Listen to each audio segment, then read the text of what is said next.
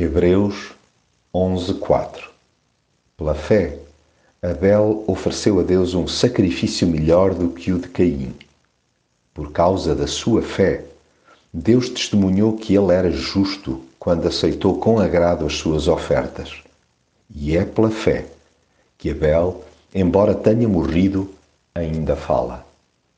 Deus prefere desde sempre a motivação interior com que cada um de nós se apresenta perante Ele, em vez do aparato das ofertas que lhe possamos fazer. Ele nunca se deixou impressionar por sacrifícios especiais ou certos arranjinhos que escondamos na manga. Tiremos o cavalinho da chuva, pois nem sequer nos valerá de alguma coisa sermos os primeiros a tomar a iniciativa.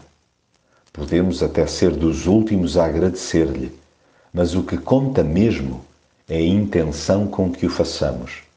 Deus repara claramente no que está alojado no nosso coração e não no que tenhamos nas mãos.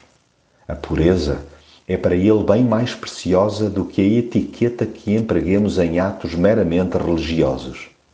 Sim, Deus aceita com agrado tudo o que é movido pela fé.